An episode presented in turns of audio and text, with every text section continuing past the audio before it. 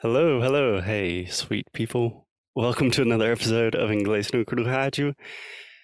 Today I am not here with Alexia, actually. Alexia is still recovering from her second dose of the vaccination. And I'm here with Jackie from Ask Jackie, which is a huge honor and quite the surprise. So, Jackie, welcome. Thank you for being on the show. Thank you.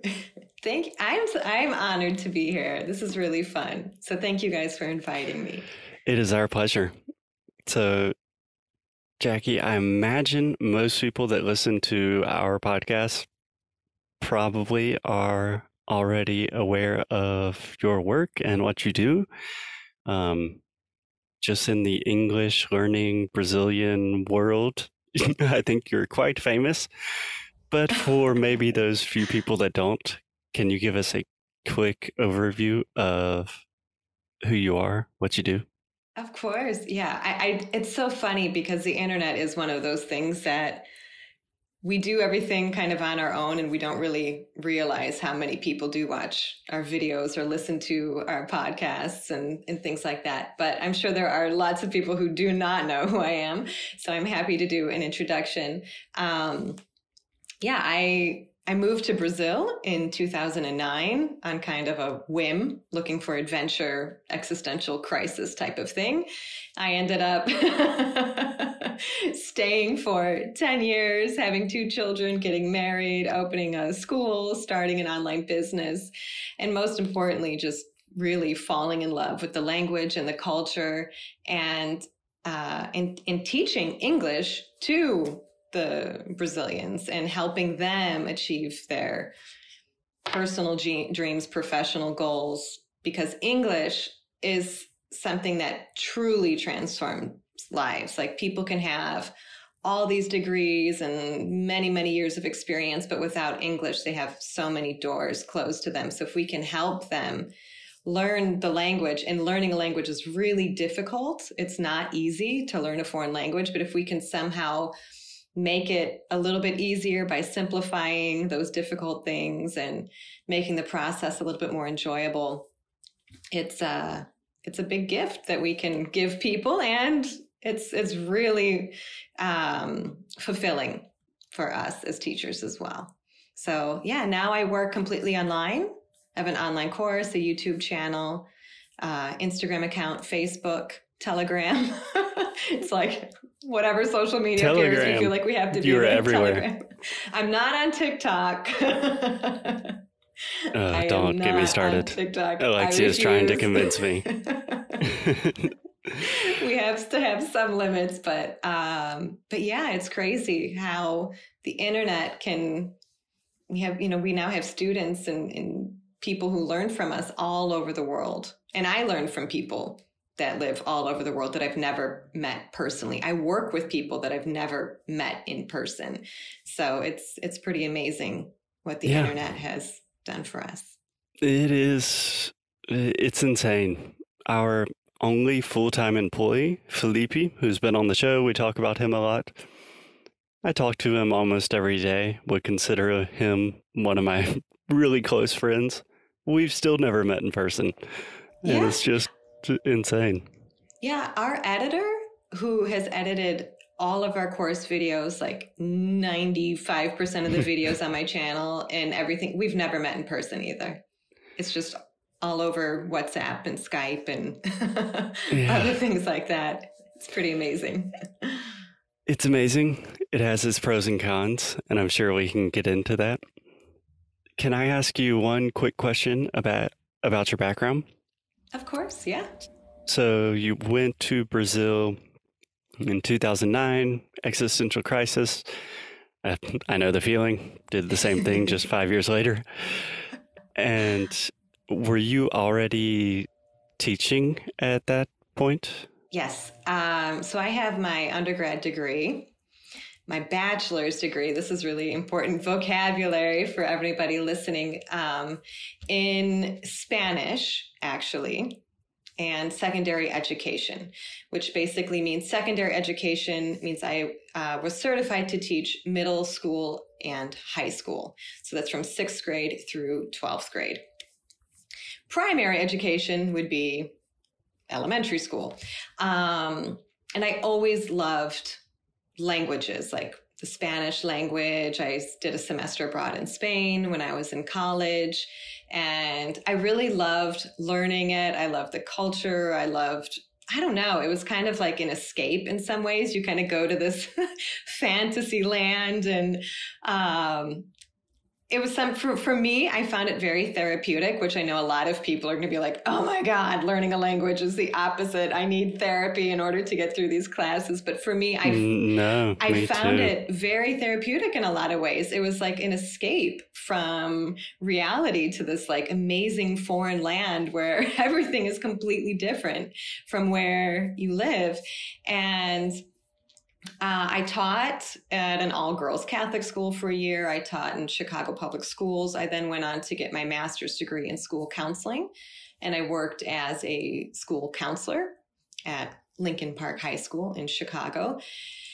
And that was kind of when the existential crisis hit. I remember looking around, and I was one of the, I was the youngest uh, person in my department and it was kind of like I spent my whole life following the plan, working to get to that job. And then I was there and I just saw a lot of people around me counting down the years to retirement. And I found myself counting down the days for the weekend, counting down the months for vacation, counting down the years to retirement, you know, and I was in my 20s at that time. And I'm like, I'm wishing my life away in order to start living. And I had a great life. You know, I have great friends and family, and it was a really good job.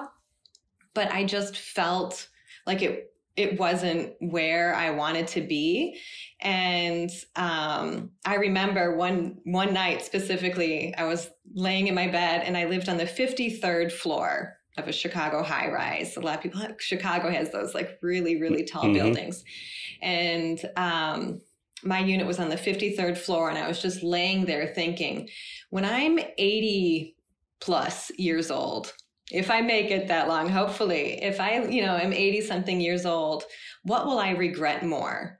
You know, staying in this position and doing what is really comfortable and safe, uh, secure, all those things that we kind of want. But then when we get it, we're like, oh, I feel trapped. I can't get out now.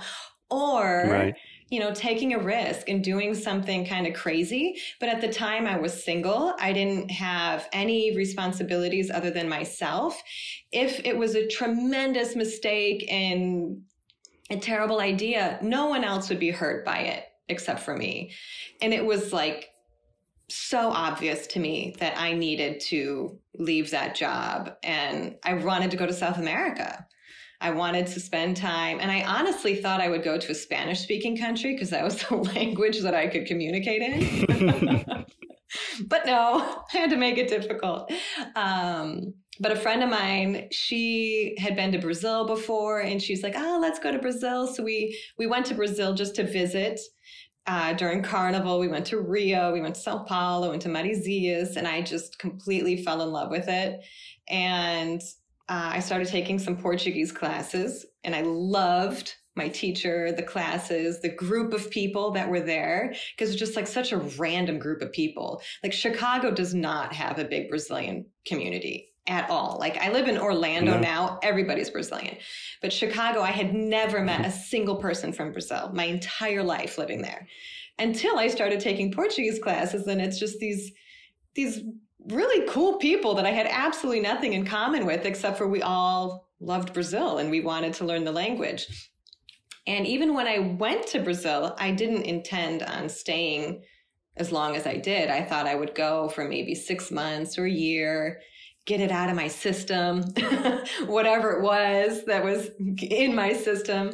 And then I would come back and I, I actually, I did come back about seven months later and I discovered I was pregnant, which was like a whole other crazy story. But it was all worked out.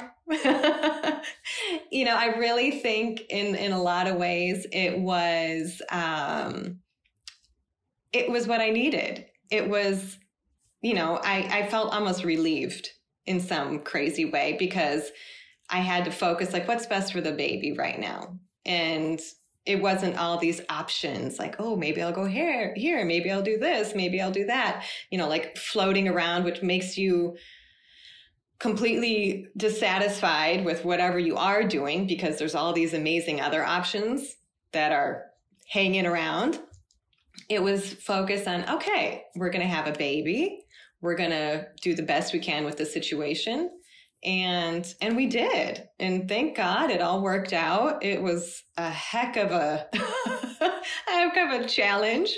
Um, but i grew so much so much. And i know if i hadn't gone through that it i would not be like who i am today. So i'm really grateful for it. And i'm also grateful that you know my husband and i were still together. We have another child too. And uh, there's been there are lots and lots of ups and downs just like any endeavor in life, but mm-hmm. it all worked out. So yeah, that was a lot more than what you asked before. no, wow, that's a beautiful story. Yeah. I don't remember my original question. I think you were asking me about my teaching degree. if you ask Jack, ask Jackie a question, you're going to get an answer. you're going to get a lot more than you asked for. No, that's a beautiful story. You said a few things that I'm very curious about. On one hand, I can really resonate with your story that being in a job in the US and it's like, okay, am I just wait around until I die here? What happens? Um, so when I have a, m- most of our students are learning English for professional opportunities and career growth.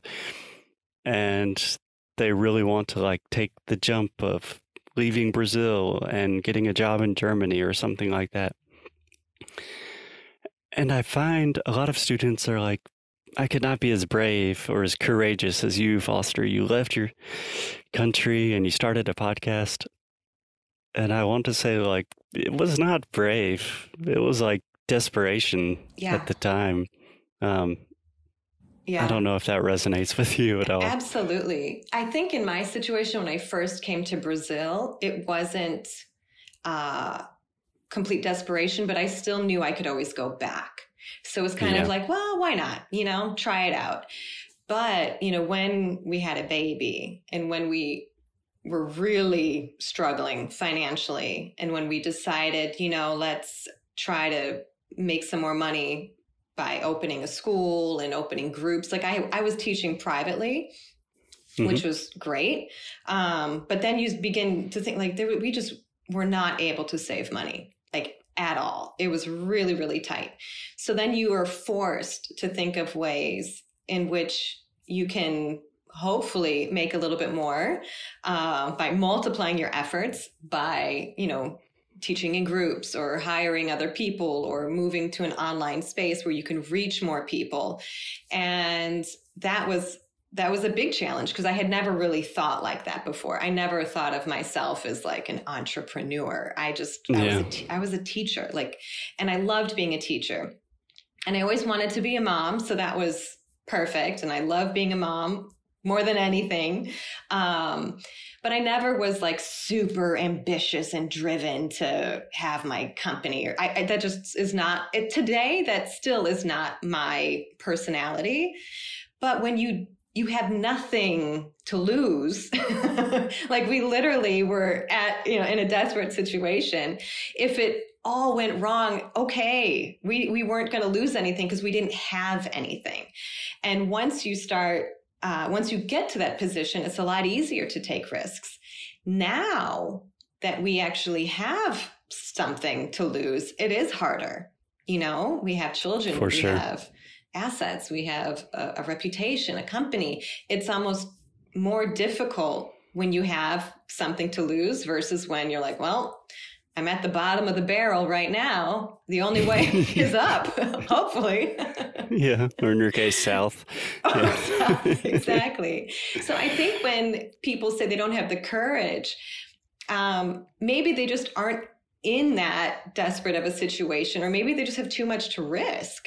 And I think that's okay too, because you, it is very, very risky it's incredibly risky. And I talk to people all the time that are trying to get into this online space. Just the other day, I was talking to a friend, and she I was, would probably not recommend it most of the time.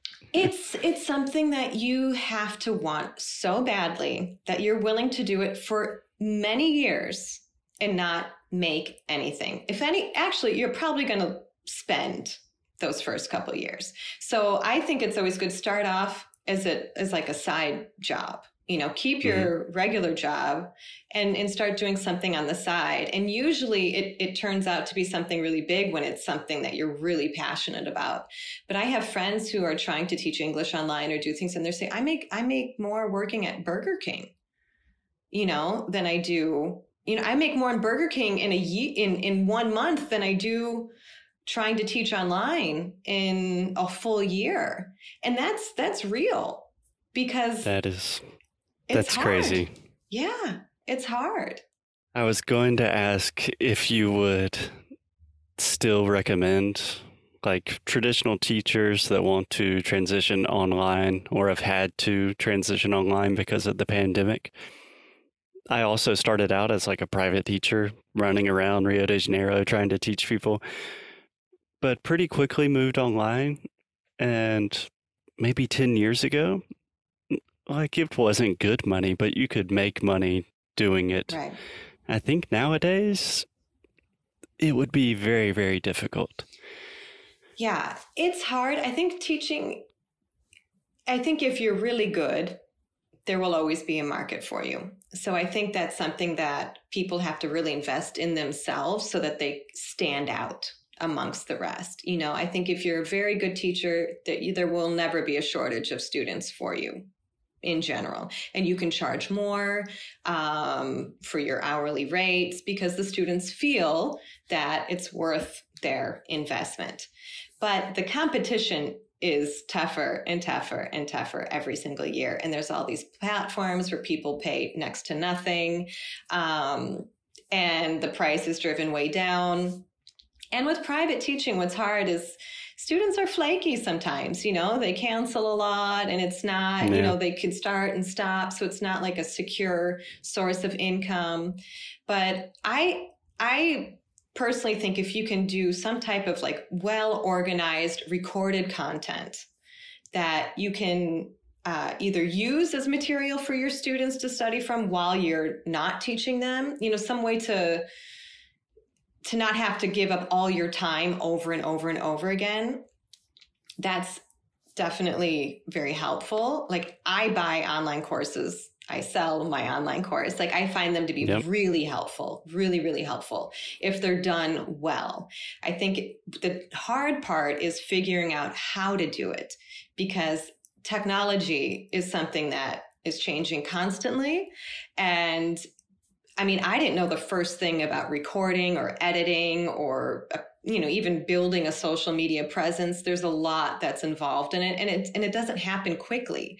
So i think most people start out with this idea like oh i'm going to record these videos and in a month i'm going to have a million subscribers and six figures in my bank and it doesn't work out that way. It's it's you got to learn how to do it and you have to do it in a way that's maybe different and ideally better than what the competition is doing. And that's tough. It's not easy. It's not easy. I think something. Yeah, so I'd say. sorry, go ahead. Yeah, I was going to. Whoever wants to know, like, oh, should I transition to the online world? I would ask yourself those questions. You know, like, well, what, uh, what can you do? Like, if you are watching other videos or you know seeing other courses and you feel like i can do this but even better then my answer would be yes find a way but if you're watching and you're trying to think of a way to copy what they're doing or if you're going to like look at other people's videos and just regurgitate that same information in your own videos, then I would say no. Because there's a lot of copies out there and the copies don't do very well. It's the original ones that do better. Yeah. Yeah, absolutely. And I think you pointed out that not only do you need to be passionate about it, but it's going to take a really long time. Like, I think we're getting really close to episode number 1000 like you're gonna have to produce content for like five years probably Yeah. And, and you have to be willing to do that. Like, yeah, it's a long term commitment, and consistency is everything.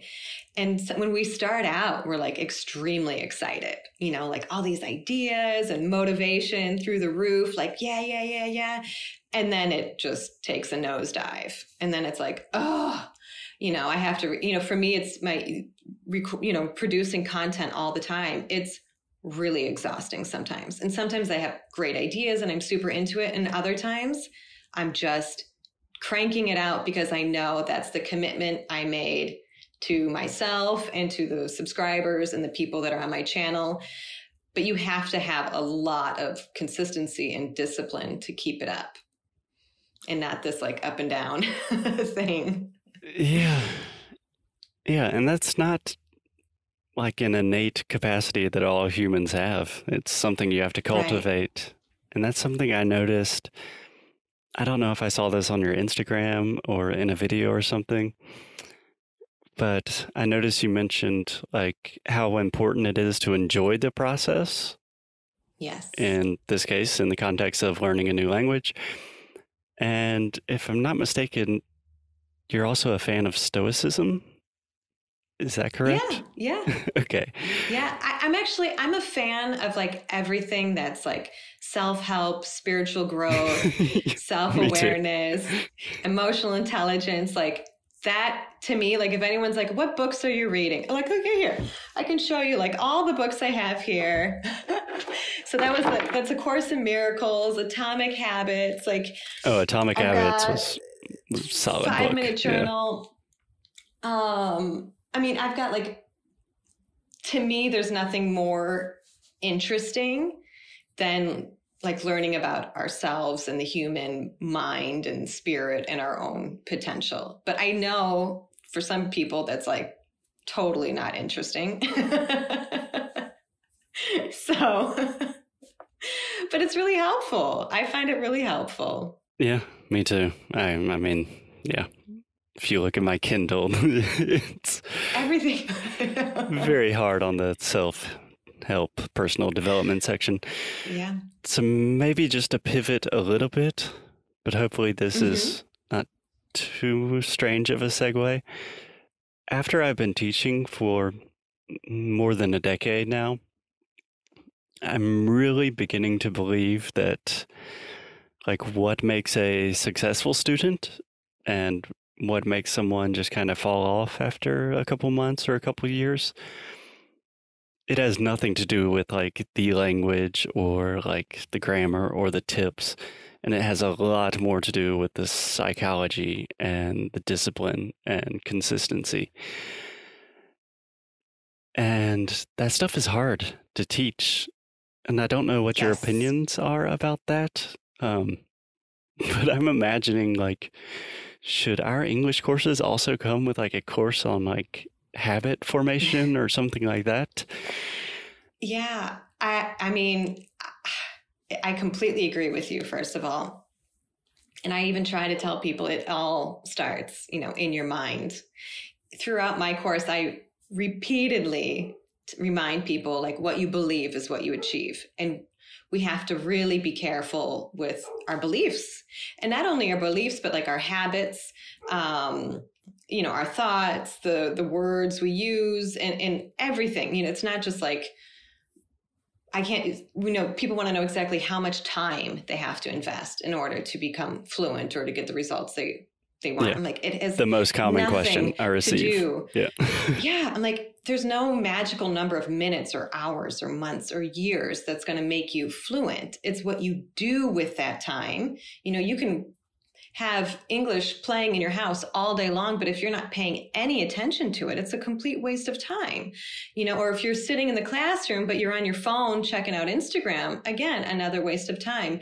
Or if you're studying for five minutes, but you're insanely focused and you're really interested in it, and then you take that and you review it and you apply it and you enjoy it, you know, that is going to be a lot more beneficial than something else.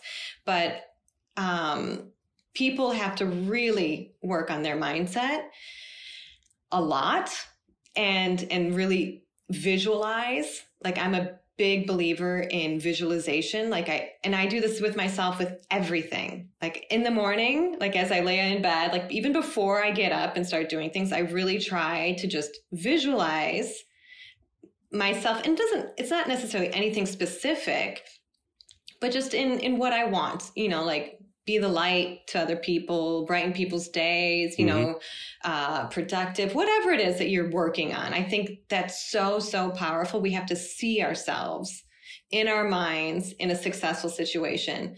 And then things happen more naturally. Most people do the opposite. They imagine themselves, you know, giving a presentation in English and going blank and everyone laughing at them, or they imagine themselves going into an interview and sweating profusely and not getting the job, or or whatever it is, and and that also has a negative effect on you. So I think, um, like you mentioned, the students that believe in themselves that are they have enough self-confidence and self-esteem that the little frustrations the little pitfalls that doesn't completely take them down they just laugh it off. Okay, that's cool. They they move on. You know, it doesn't affect them like some other students. They also enjoy the process so much more, mm-hmm. which is key. You know, you're not going to enjoy it all the time. Like that's unrealistic. You don't enjoy anything all the time. But I think if you enjoy it at least more than 50% of the time and you feel good about what you're doing, you're you're definitely more likely to succeed.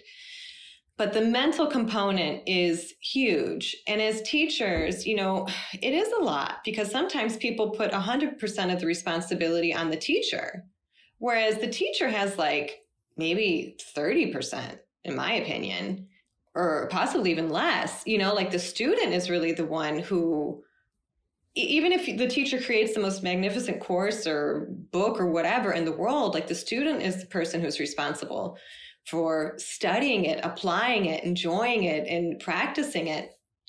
And uh, we're kind of like guides, you know, we we give them the information, we hope and pray that they watch it, study it, practice it. We encourage them. We try to motivate them, but we they have to understand, you know, I get messages all the time, "Oh, I'm so frustrated, I'm not motivated." I'm like, "No one is motivated all the time. Don't let that don't don't give that so much power." You know, like just do it. And I'm not motivated to do 99% of the stuff that I have to do. Like to, who's motivated to wash the dishes? Like no yeah. one. But you just just do it without overthinking it and and then you feel better when you're done. But it is hard. It's but it's so mental. It's so incredibly mental. And and i think you're right. A lot of people don't give that the attention that it deserves. Yeah. I think the idea of enjoying the process is immensely important but it has to be understood like every minute is not going to be fun. Like a huge right. part of learning a language is quite boring, just like learning any new skill. But mm-hmm. the procedural, the process of, okay, at the end of the day, you studied, you are working towards a goal. That is enjoyable. Like that feels good somewhere deep in your yes. soul. Yes. That's a hard thing to teach. Yeah. Yeah. It's something that I don't think we necessarily teach, but when it happens, the students they real and that's like with anything you know like when something's really challenging but you finally figure it out it's so rewarding absolutely and i think that's those are the moments that we have to remember it's fascinating because i've been thinking a lot about my role as a teacher how it's changed over the last 10 years and honestly with technology. Like there is no there's no like tip or grammatical fact or vocabulary that I can provide you with that isn't easily found on the internet like very quickly. So what am I here to do? what am I doing here? And I think it's like what you said, it's more of kind of a guide, almost therapeutic. I don't know how to define myself nowadays, kind of an identity crisis. Yeah, but I think it's also like teaching people how to learn. You know, like we get questions, I get questions all the time like, how do you say this? How do you say that? Like things that people could easily look up in Google or a dictionary or or anything. Um, and sometimes I'll I'll tell them like here if you go to the site or this blog or this you can listen to the pronunciation, you can find the definition, you can see examples, you can see explanations. Um, because otherwise it kind of creates a dependency on the teacher to, to tell them everything but or, or sometimes people just want your attention, you know, or your personal feedback on a certain situation. But I do think the biggest gift that we can give is to teach people how to be independent, you know, long term in their language learning. Like maybe you have a really cool way to explain something that makes a lot of sense and it's much simpler than going to this dictionary and trying to figure it out. But it's also good to say, like, in the future, you know, you guys can go to this site or this uh, podcast or this YouTube channel. And there's also some really good explanations that can help you. And then once people kind of figure that out, they realize that they can learn anything on their own. Anything. It just, you got to want it bad enough, you know? Yeah. Yeah. I mean, learning how to learn truly is kind of the meta skill that we all yeah. need to acquire. Do you have any recommendations for students? I find that a lot of our students fall in the category of like they're very motivated.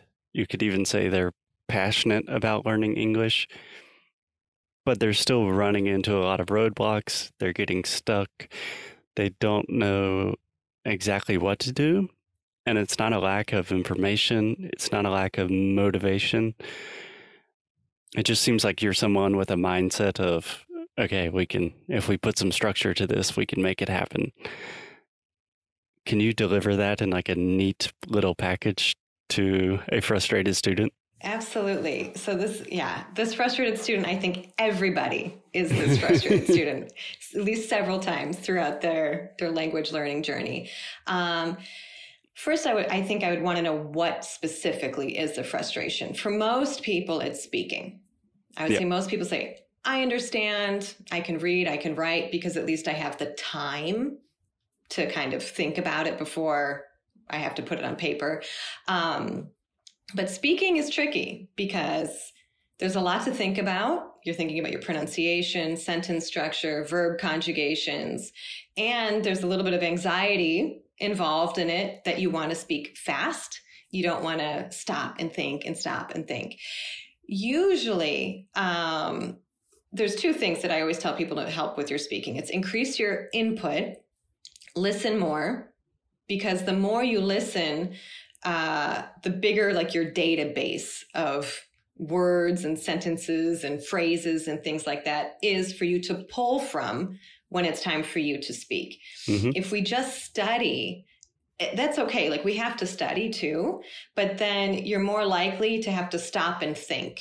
You have to go back and remember the rules, stop and remember the verb conjugation, stop and remember the pronunciation. But if you have a lot of input, you'll say things naturally because it sounds right. But if you don't have enough input, you don't know what sounds right. And I went through this exact same thing when I was learning Spanish and when I was learning Portuguese. I spent same. so much time studying, which was very helpful. Like, I knew how to speak correctly and conjugate the verbs correctly. And people were like, oh my goodness, you know how to use, you know, all these fancy verb tenses. But I didn't feel fluent. I had to stop and think, and I froze a lot, and the, my anxiety went through the roof. Um, but once I just increased my input and I just relaxed and just kind of let it all soak in ideally listening to the same thing over and over and over again. So even like this interview in English, listen to it a hundred times. I promise every single time you listen to it, there will be something new that you didn't hear the first 99 times. And you'll be reviewing stuff that you listened to that was also new. So increasing your input is incredibly, incredibly helpful. And it's not that hard to do. There's a lot of cool things that you can listen to for free on the internet. And the and very low, thing, very low stakes. Like if you're yeah. just listening to something, there's no nervousness there. It can just be exactly. you and some headphones. Just yeah. sit back and relax. And and the other thing is is practice speaking one thing that I really regret not doing, and this was also because when I started learning Portuguese, we did not have fancy iPhones. Like I moved to Brazil and I had one of those like click phones with no internet on it. A burner phone. yeah, pretty much. but if we just get in the habit of every single day grabbing your phone, hitting record, putting the date on it, and just speaking, it, no one has to listen to it just you. It's just for you to to have so that you can go back and listen and realize like, oh my goodness, I've really improved. And if you don't know where to start, if you're just learning, spit out words. Say the words that you know. Red, cup, dog, cat. Describe the room you're in narrate what you do throughout the day. Talk about what you're worried about. It could be like a diary an audio diary whatever. It doesn't honestly matter what you talk about. It's just that physical practice of speaking is really really helpful. Um, or, or, even doing simple shadowing exercises like mm-hmm. people listening to this interview can pause and repeat. They could pause. People listening to this interview can pause and repeat, copying that same rhythm, that same intonation, the same everything, um, like an echo, but it just gets you practicing because it's also muscular. You know, the position of your mouth and your tongue and things like that. The more you do it, the better prepared you will be when someone comes and asks you a question in English, you'll be like, oh, I got this. I'm ready to go. But those two things I think are just uh, so simple. They don't require any money, minimal effort. Just plug more input in, record yourself every day, and you will get over that plateau very quickly. I think that was like the best advice. That's what I've been trying to say for 900 episodes. essentially, if you listen to a lot of English and you record yourself every day, and I guess you could add a third component to this, what you said, which is repetition. Yeah. It's hard to exaggerate the importance of repetition. Like, I remember learning Spanish, I would listen to the same podcast, like the same eight minute audio, literally like 50, 100 times.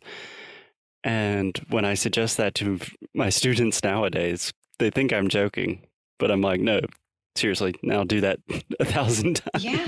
Yeah, it's so helpful. It's it's really helpful. And honestly, when you think about how kids learn, they do that. Kids, if I even like notice with my children when they were because I basically taught them English because they grew up in Brazil. I would say something and I could see them like repeating it in their heads and repeating it out loud and like several times throughout the day repeating it over and over again. And we would watch the same movies like every single day. It was this, they wanted to watch the same movie the same cartoon. And i was like aren't you guys sick of this yet? But it was a really good review of of all the words and phrases and and everything. It was really wonderful advice you gave. Thank you.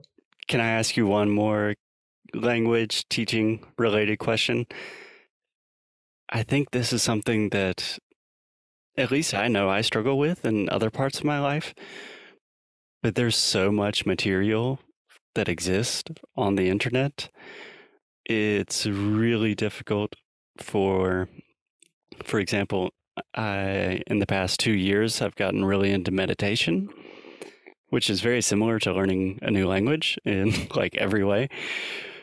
But like I can't tell you the number of meditation apps I've downloaded on my phone and deleted and like YouTube videos and different podcasts about it. it's information overload. Yes. So I think the rules that you gave of listen a lot, record yourself, speak a lot, repeat, that works. How can people do that without getting overwhelmed with the quantity of stuff that exists? I think that overwhelm happens anytime we learn something new. I I mean, even for me, um, just learning how to create reels or color codes for posts on Instagram or, or anything that you decide you want to learn, it because you don't know hardly anything, it's just super overwhelming. It's very, very overwhelming. Um, I guess if people are trying to figure out, like, well, what information should I listen to? There's a couple ways to kind of break that down. Is first, they really need to know their level. If you're starting out and you need that explanation in Portuguese, you know, look for teachers who will teach using your native language. I am a big proponent of that at the beginning. Mm-hmm. you know, or even in the middle. Like sometimes it's very helpful just to hear a translation rather than hear some explanation in another language that you don't completely understand. And you're just like, oh my gosh, I, you know, you, you, you lose your attention and your focus and you just begin to get frustrated. I still so, do that nowadays. Like, Alexia, yeah. how would you say that in Portuguese? Okay, then thanks. Absolutely. There's certain things like your native language. And I think that's another myth that, um, I've tried to debunk and I know some other people are talking about it now, but this thing of like stop translating or stop thinking in your native language. It's literally impossible while you're learning. When you get to a point where you're very fluent in the language, you don't need to think in your native language anymore. Like you probably don't think in English anymore while you're speaking in Portuguese. Like I can speak in Portuguese without thinking in English. But it took a long time to get to this stage. And I spent many, many years thinking, okay, how do I, I want to say this in English? How can I say this in Portuguese or a certain word or certain expression? And, and that's normal when we fight ourselves on it or make ourselves feel bad. Like, oh, I'm thinking in English again, or oh, I'm thinking in Portuguese again. It just increases your anxiety and frustration and everything. Yeah. But I think for people that with a they don't know um, exactly what they're looking for. I think people need to get very, very clear about what their level is and specifically what it is that they're looking for. Because if you just say, I want to learn English, okay, well, that's so general and it doesn't tell me anything about you or what exactly you want to learn. Um, so we have to really break it down ourselves, knowing, like for me, I like listening to Portuguese podcasts about, you know, the whole like self help, meditation, yoga. I listen to some that are kind of business interviews, but those don't really keep my attention as much as some of these other ones do. Yeah. Um, do you have any um, recommendations? Yeah. Just asking for okay. a friend. yeah. Okay. There's one, Acenda Sua Luz. Mm, sounds like it's something I would like. Amazing. And then there's another yoga teacher, Mila Monteiro, Camomila is uh, the name of her. I like, I like her. her. a lot. Um, I was going um, to try to copy these down. Then I realized we're recording this interview. We're recording. but those two are probably my two favorites that I listen to a lot. But I listen to Primocast, Flowcast, like inter- interview style podcasts as well that are pretty yeah. fun. Um, One I've really gotten into recently is Autoconsciente. Ah, I'll have to I'll have to look at that one. Alta consciência. Okay. Yeah, it's like just alta or auto. Alto, alto, like self knowledge okay. or self conscious. Okay. So yeah, uh, um, really well produced. Just every Sunday, a little bit of like dropping knowledge bombs about self love. Yeah. yeah. Oh, I love that. No, and it's a great way to just start your day. Like I, I think if you can do it first thing in the morning, you know, I'm sure people listen to your guys' podcasts. I hopefully, you know, they wake up in the morning while the girl, you know, doing their hair and makeup, brushing their teeth, drinking their coffee, driving to work. It's just a really nice way to start your day with something that's like uplifting and not stressful like the news. yeah. Do not watch the news first thing in the morning. Yeah people that have listened to this podcast know that I've a strong advocate of just cutting the news out of your life. Yes. and that will help you. your language skills. Yeah. And your general life outlook. Yeah. But I think, like you said, I think, you know, to go back to your question of filtering out, I think people need to know really who they are and what they want. What's my level? What am I interested in? You know, what do I need specifically? Pronunciation, grammar, vocabulary. And then you can start, you know, niching it down and, and looking for specific channels. And unfortunately, you have to go through that filter process. Just like you said with the meditation apps, it helps to listen to recommendations from other people.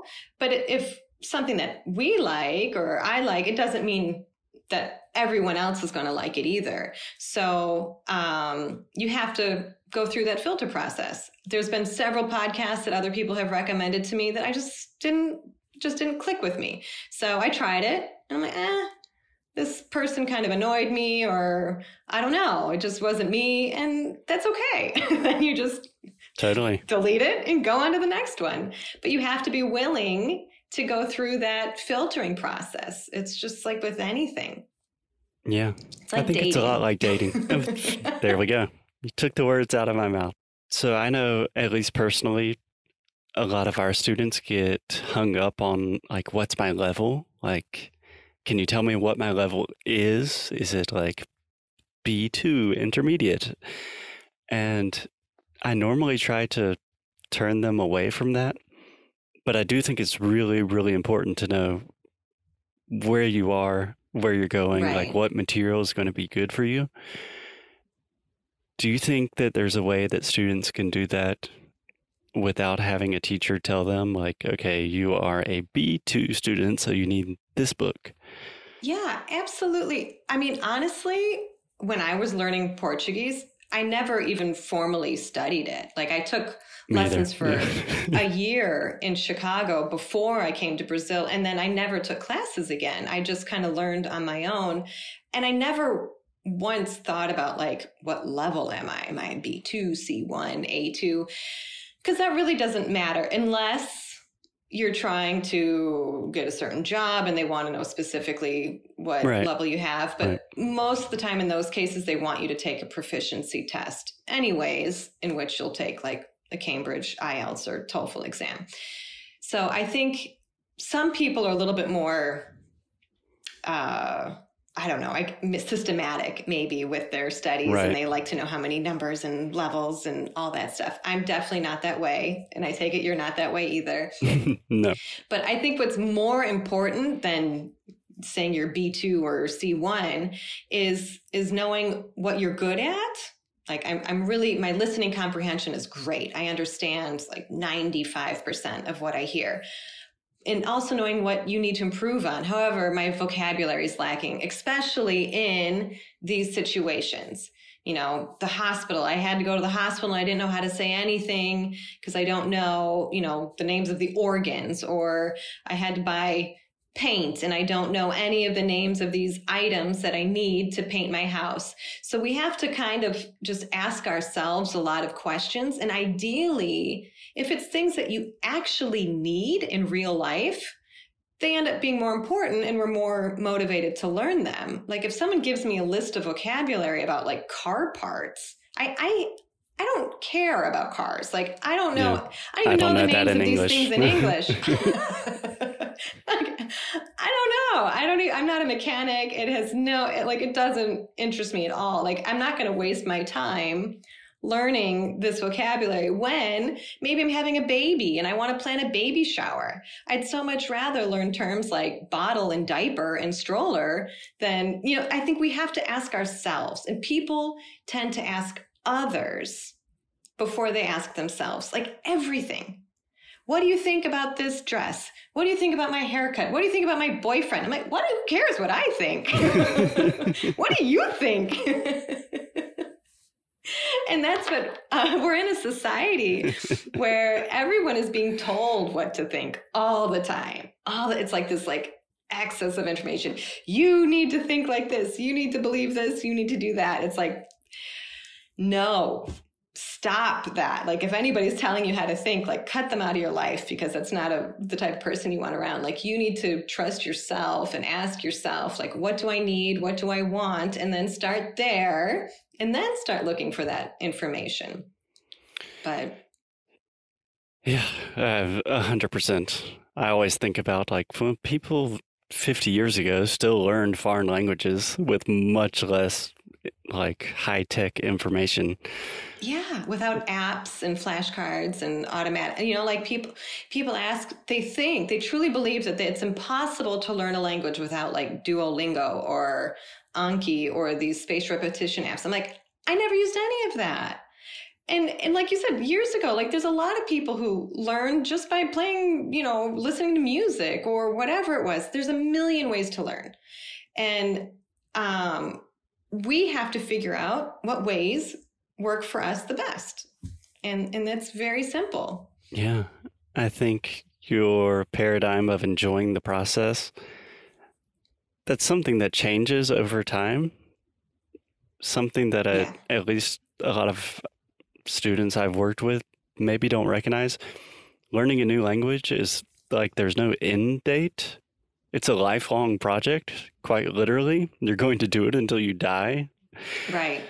So you have to figure out like different ways to keep it interesting and yeah. different ways to make it applicable to your life. And it, it just never stops. So people should go in clear headed about that. It's quite a big a big thing to yeah. tackle. And I think that's the cool thing about it. You know, the more you learn, the more you realize, like, oh my gosh, there's so much more that I need to know. You know, like people who think they know everything are actually the people who know the least. And, and I mean, but this also applies with anything that you want to be really good at. There's no end. There's never like, oh, all right, I speak English, now I can stop. And if you do stop, you're going to lose it for yeah. sure. There's a, uh, a, saying that says if you, um, oh, there's no such thing as staying the same. You're either improving or you're getting worse. So people who think, oh, I'm just staying the same, chances are you're actually declining a little bit unless you you're actively trying to improve you're you're going to do the opposite so no one has to freak out or do anything drastic, but you have to try to improve just a little bit every single day. And that's that's the fun part of it.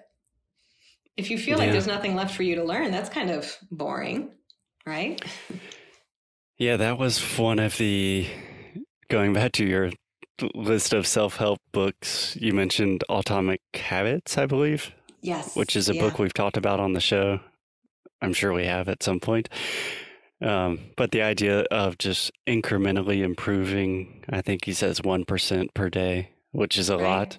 But if you can just shake things up and try to get a little bit better each day, that compounds. And totally over time, that turns into a really interesting life of crazy experiences and beautiful yeah. relationships. Yeah. And that's really how anything is built. You know, nothing goes from like A to Z.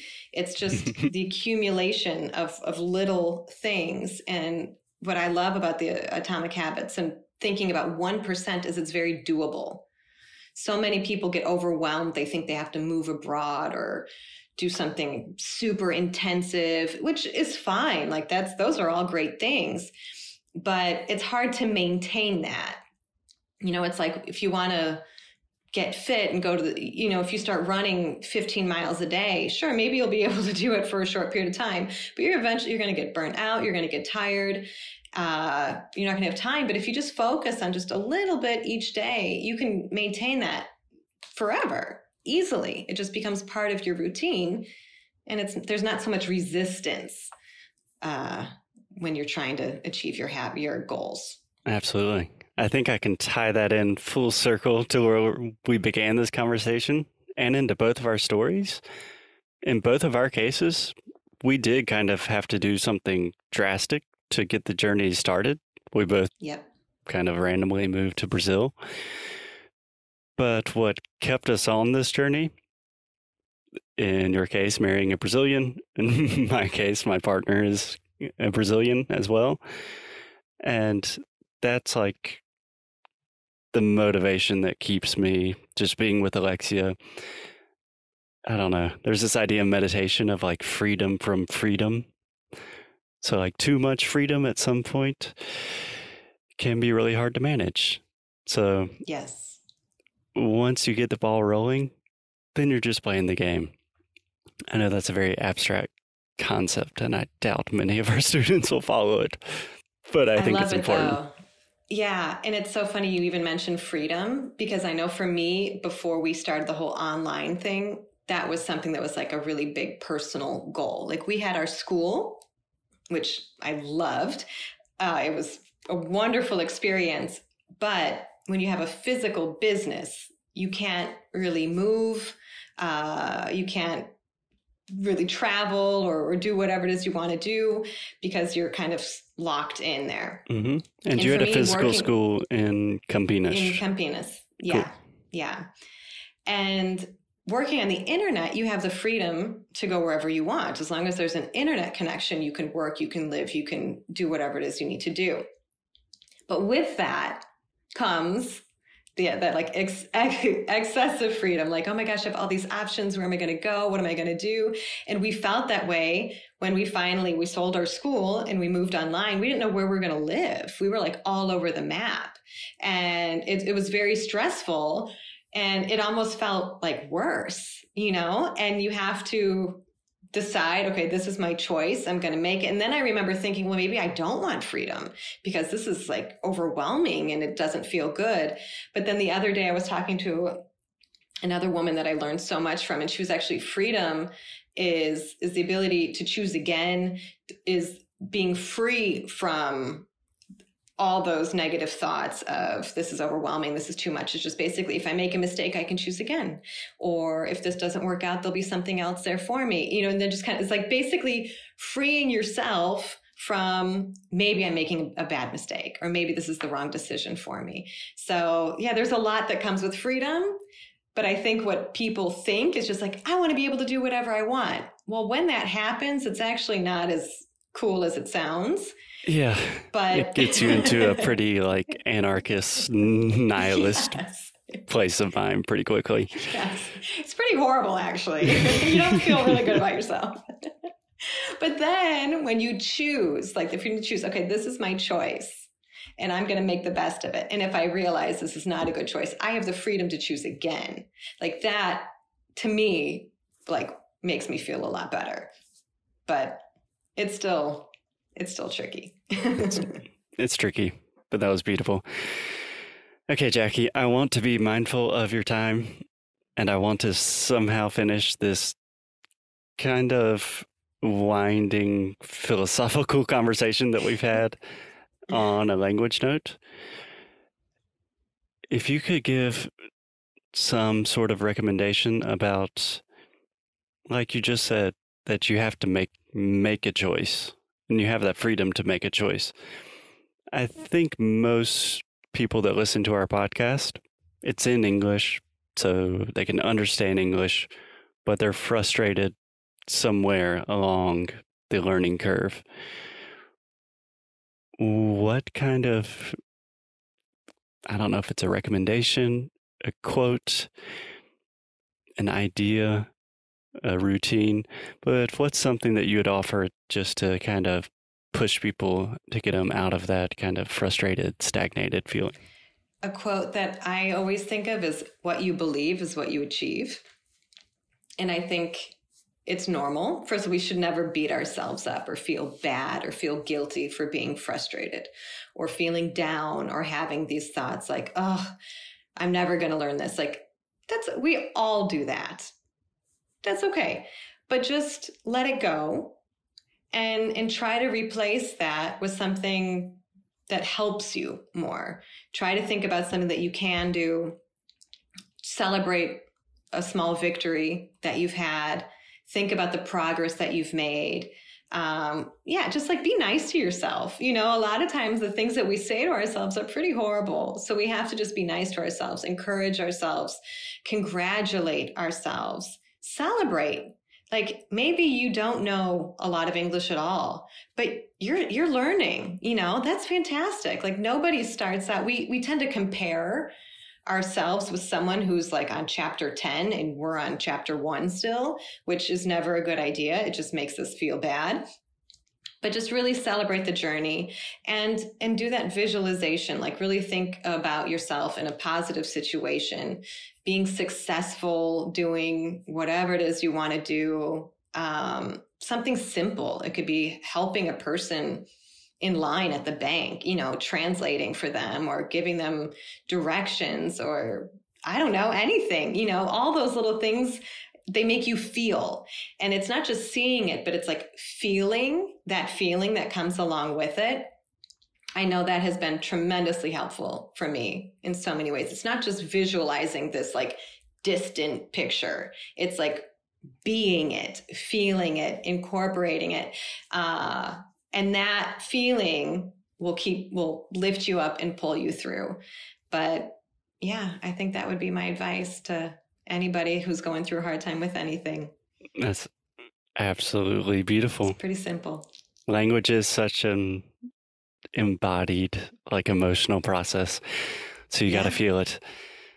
Yeah. I'm not going to add to that because you said it much better than I can. But thank you very much for coming on the show, Jackie. Thank you. Where can people find you? I think it's quite easy. But if they want to learn That's more about okay. you, watch your videos, where can people find more of you?